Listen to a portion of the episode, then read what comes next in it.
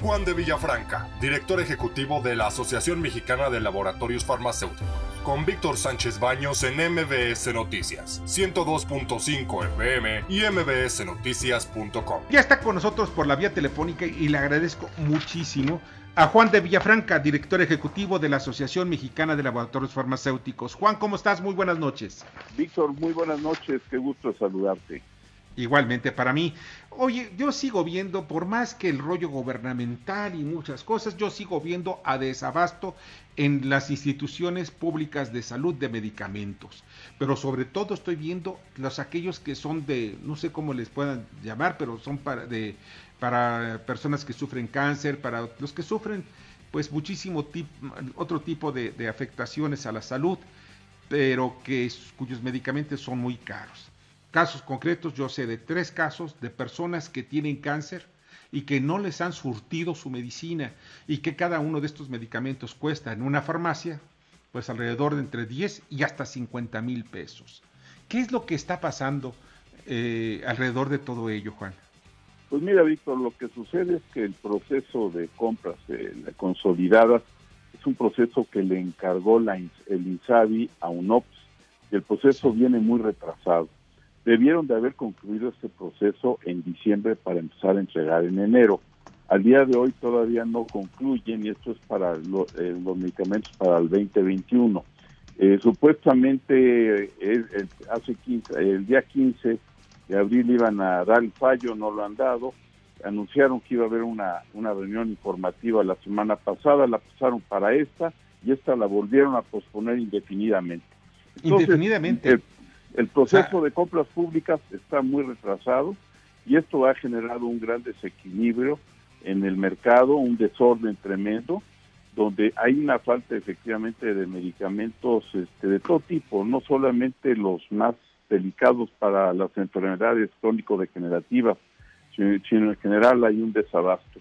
Y lamentablemente eh, la falta de medicamentos en, en, los, eh, en los centros de salud públicos pues también genera un efecto dominó donde impacta también al, mercado privado. Entonces, hay incluso medicamentos que no se pueden conseguir ahorita en las farmacias que antes se conseguían habitualmente.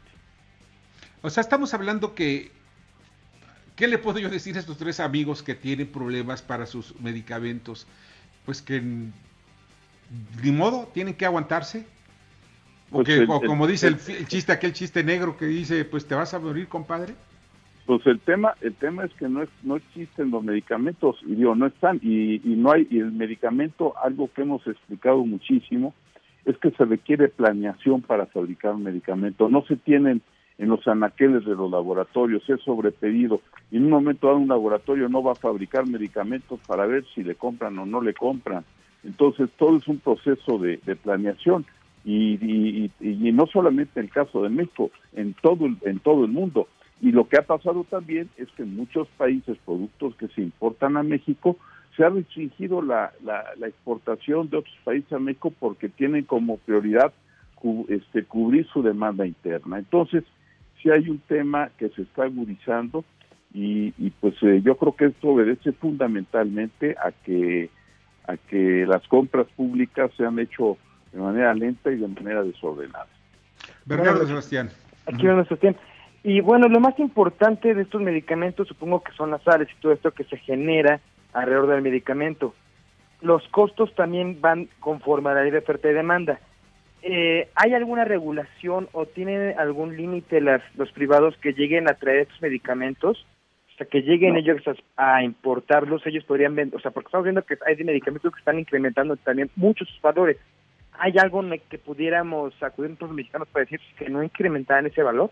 Bueno, de alguna manera los, los, los medicamentos que hay no han sufrido un precio por esta sobreoferta, no se están vendiendo al valor de al valor de mercado.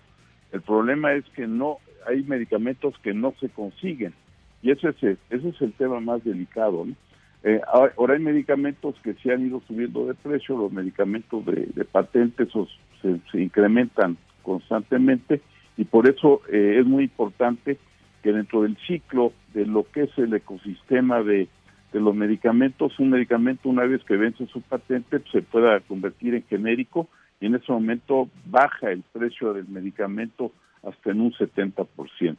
Pero ahorita el tema es abasto y ahí es donde yo creo que todos tenemos que, cada quien que ponga lo que pueda de su parte, ¿verdad? Los laboratorios mexicanos somos parte de la solución, queremos apoyar, y, pero tiene que haber planeación y tienen que participar todos de manera conjunta para primero solucionar el tema inmediato, que es un tema preocupante, y por otro lado también pensar hacia futuro cómo va a venir el tema de abasto de medicamentos para los próximos años, porque si no hay planeación no se puede conseguir ni materia prima, ni se pueden fabricar, ni se puede importar, en fin, es una situación pues eh, alarmante. Ahora, pero para los laboratorios mexicanos la situación sigue siendo muy... Hemos platicado varias veces, eh, Juan, y pues eh, la situación es muy complicada también para los mismos laboratorios, porque pues no tienen nivel de competencia. ¿Por qué? Porque de alguna manera le están dando preferencia a los laboratorios internacionales. Así es, y, muchas veces, ahora lo que ha pasado también de repente voltean y hay compras directas que están haciendo donde pueden, afuera y adentro. Pero el tema es que los laboratorios no pueden fabricar si no tienen una orden, un orden de compra, ¿no? Entonces, este, ese es, ese es el, tema.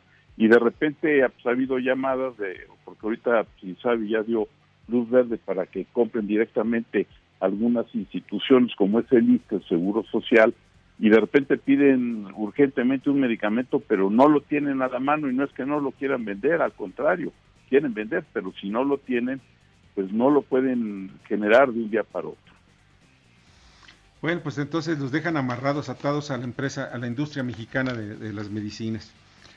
Bueno, mi querido Juan, pues te agradezco muchísimo que ya nos hayas acompañado esta noche y esperemos que esta situación mejore. ¿Por qué? Porque están de por medio los empleos de miles, de miles de mexicanos. Así es, los empleos y lo más importante es la salud de los mexicanos y nosotros ah, estamos listos para, para apoyar y ayudar a este tema tan importante y tan sensible. Así es, qué pena. Pues Juan, pasa excelente noche. Gracias, Víctor. Muy buena noche a ti y a todo tu audiencia. Muchas gracias. Juan de Villafranca, director ejecutivo de la Asociación Mexicana de Laboratorios Farmacéuticos.